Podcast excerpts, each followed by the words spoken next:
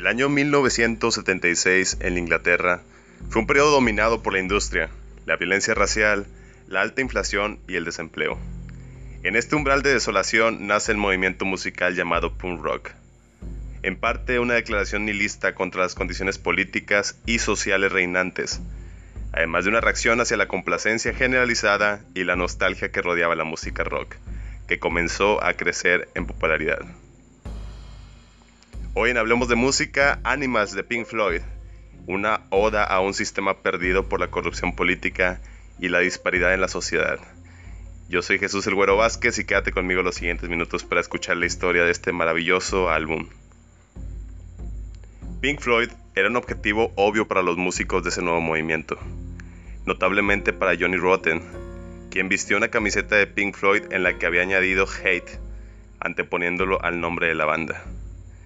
El baterista Nick Mason después llegó a decir que recibió de buen agrado la insurrección del punk rock y lo vio como un regreso a la escena underground. En 1975, Pink Floyd compró un edificio de tres pisos en el 35 Britannia Row, en Islington. Su trato con la discográfica EMI de tiempo ilimitado, a cambio de un pequeño porcentaje de las ventas, había expirado, así que convirtieron el edificio en un estudio de grabación y almacén.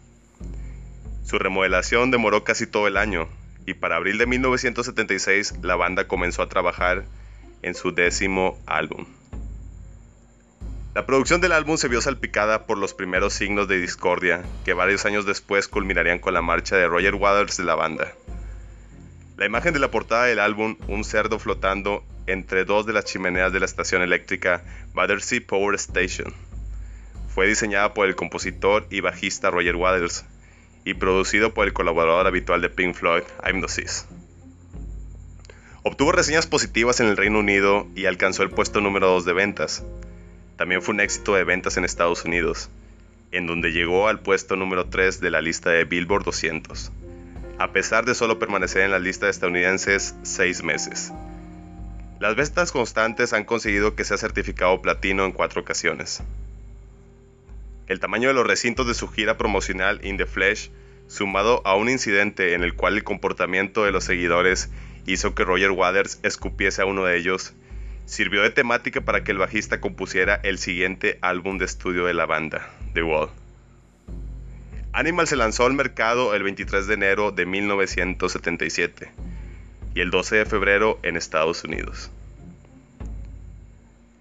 Capital Radio emitió The Pink Floyd Story y dos días antes de eso la banda organizó una conferencia de prensa en la estación eléctrica. La emisión del programa radiofónico estaba pensado para el área de Londres, desde donde se había estado emitiendo desde mediados de diciembre, pero John Peel recibió una copia y la emitió para todo el país, además de tocar la cara A del completo el día anterior. NME llamó al álbum uno de los pedazos iconoclásticos de música más extremos, implacables desgarradores y francos en salir a este lado del sol. Mientras que Kurt Dallas de Melody Maker escribió, es una prueba inconformista de realidad en un medio que se ha vuelto con los años, cada vez más soporífico. Frank Rose de Rolling Stone escribió que el Floyd de 1977 se ha tornado amargo y taciturno. Se quejan de la duplicidad del comportamiento humano, y después titulan sus canciones como animales. ¿Lo captan? Suenan como si acabasen de descubrir esto. Su mensaje ha perdido sentido y se ha vuelto tedioso. Animals no fue un álbum divertido de hacer, pero esto fue en la época en la que Roger Waters se creía el único compositor de la banda. Pensaba que solo era por él que la banda seguía adelante, y obviamente cuando comenzó a sacar el ego a pasear, con quien la pagaba era conmigo menciona Richard Wright.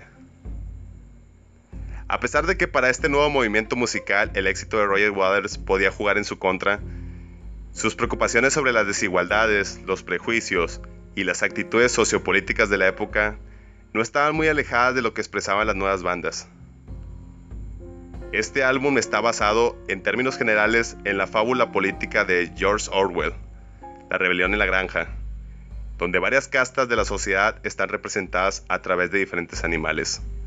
Los perros como los representantes de la ley, cerdos como implacables mandatarios, y ovejas como peones descerebrados.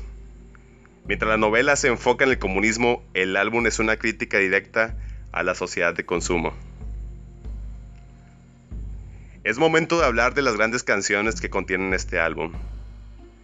En el libro biográfico de Pink Floyd, Comfortably Numb, del 2008, el escritor Mark Blake argumenta que la canción Dogs es uno de los trabajos más finos de David Gilmour. Si bien el guitarrista solo interpreta vocalmente una de las canciones, su actuación es explosiva. La canción contiene una notable contribución del tecladista Richard Wright haciendo uso de los sonidos funerarios de sintetizadores usados en el álbum previo de la banda, Wish You Were Here. Three Different Ones, tiene un sonido similar a Have a Cigar, con rellenos de guitarra de blues por parte de Gilmour y referencias a la defensora de la censura, y una de los cerdos en el álbum, Mary Whitehouse. Sheep contiene una versión modificada del Salmo 23. Hacia el final de la canción, las ovejas se rebelan y matan a los perros, aunque luego se retiran a sus casas. El álbum concluye con Pinks on the Wing, una simple canción de amor en la cual se ve un poco de esperanza a pesar de la rabia expresada en las otras canciones del disco. La canción está fuertemente influenciada en la relación de Roger Waters con su por entonces novia. No cabe duda que este álbum Animals de Pink Floyd es un álbum sumamente completo en todo sentido. Dada la crítica social, política, altas esferas de gobierno, creo que merece mucho la pena si alguno de ustedes no lo ha escuchado, que se den el tiempo de escucharlo. La verdad, es una obra magistral de las que nos tiene acostumbrados Pink Floyd. Y hasta la fecha los espectáculos de Pink Floyd son de los más famosos y más producidos en cuanto a audiovisual se refiere. Así que les reitero, si tienen la oportunidad de escuchar este álbum, escúchenlo y les aseguro que no se van a arrepentir. Hasta aquí esta emisión de Hablemos de Música. Espero que haya sido de su agrado toda esta información respecto a este álbum de Pink Floyd. Y nos veremos muy pronto con un nuevo episodio. Yo soy Jesús el Güero Vázquez. Hasta pronto.